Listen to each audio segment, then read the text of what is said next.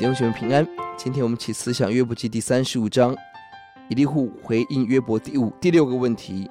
第五个问题在一到八节，行义是一个没有益处的事情。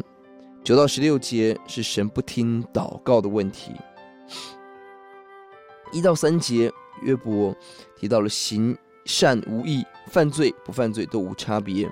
四到七节，以利户的回应是人的善行义行。无法增加神什么，恶行无法减少神什么。第八节只会影响到人跟约伯，这样言论一方面对约伯没有帮助，二方面是似是而非的。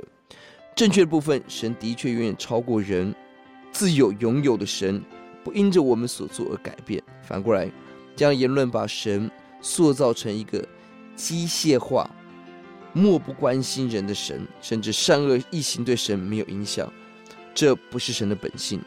神是的确的他者，就是与人完全不同，但也是道成肉身的神。这个真理要平衡。九到十六节第二个问题：神为什么不听祷告？以利户提出三个段落。九到十一节，因为人藐视神。第十节说：无人说造物的神在哪里？他神夜间歌唱。十一节教训我们胜过地上的走兽，使我们有聪明胜于空中的飞鸟。这两节是以利户示范在苦难中应有的祷告。我们不要寻求表面的问题，我们要寻求更上层。上帝在哪里？神的作为在哪里？神的心意在哪里？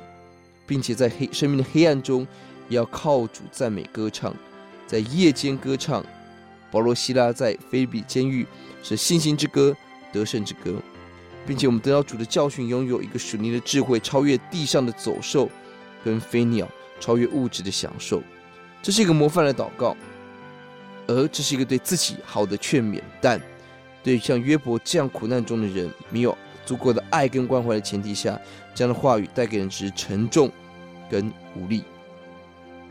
因此，以利户怎么样回答神不听祷告？他回答的是：因为人藐视神，人不去询问这更深的而真理，而只寻求今天问题的解决，落到跟走兽飞鸟一样的肤浅。十二到十三节提到恶人的骄傲虚妄的呼求，神无法听。十五到十六节，神不理会虚妄、狂妄、没有知识的话。十五节，如今未曾发怒降灾，意思是，其实神已经怜悯你啦。神没有按着你的态度刑罚你，已经是对你的回应了，已经在回答你的祷告了。言语很强烈，道理似乎通，但却不是约伯的状况。的确，约伯有抱怨，但。约伯并没有藐视神，没有自私，没有狂妄，把这样的罪放在约伯的身上，并不合适。